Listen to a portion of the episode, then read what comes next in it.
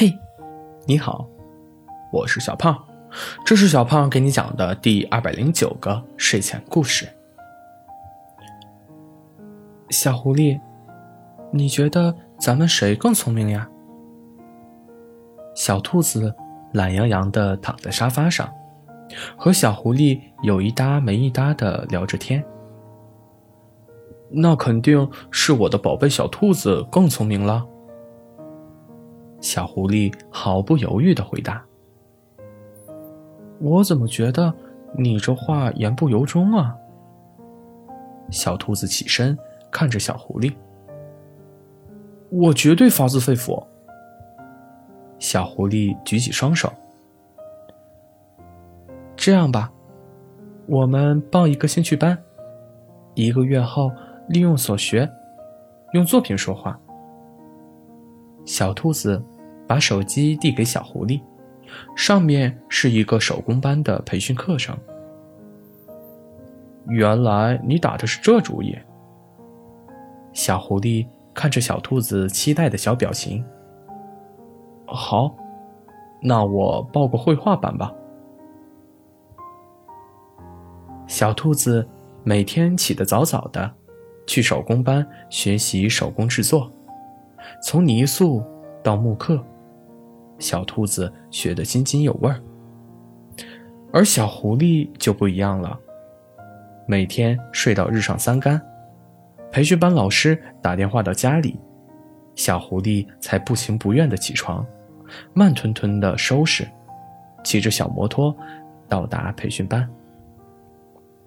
小兔子问小狐狸：“你是不是怕输了没面子？”所以，索性就不努力了呀。小狐狸哈哈大笑。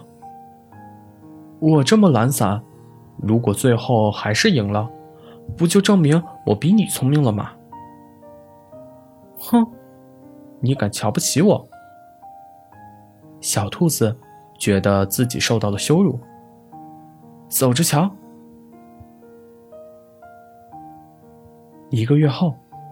小兔子从手工班捧着他的作品，一只狐狸与一只兔子相视而笑，瘪着嘴巴回来了。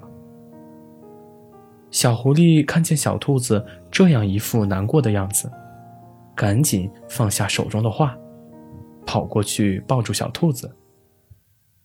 怎么了，小兔子？怎么不开心呀？手工老师说。我的作品只有八十分。小兔子耷拉着耳朵。是吗？我看看。小狐狸打开盒子。你们手工老师打分的时候是不是没开灯呀？这么棒的作品，必须一百分呀！真的吗？小兔子双眼放光。你怎么就不相信我吗？小狐狸也故作难过。那你说说，为什么这个可以得一百分呢？小兔子还是有点难过。因为，小狐狸想了想，小狐狸和小兔子的恋爱是一百分。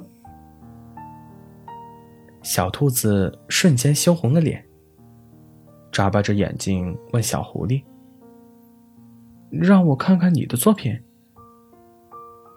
看好哟。”小狐狸献宝似的打开画幅，请兔子评委评分。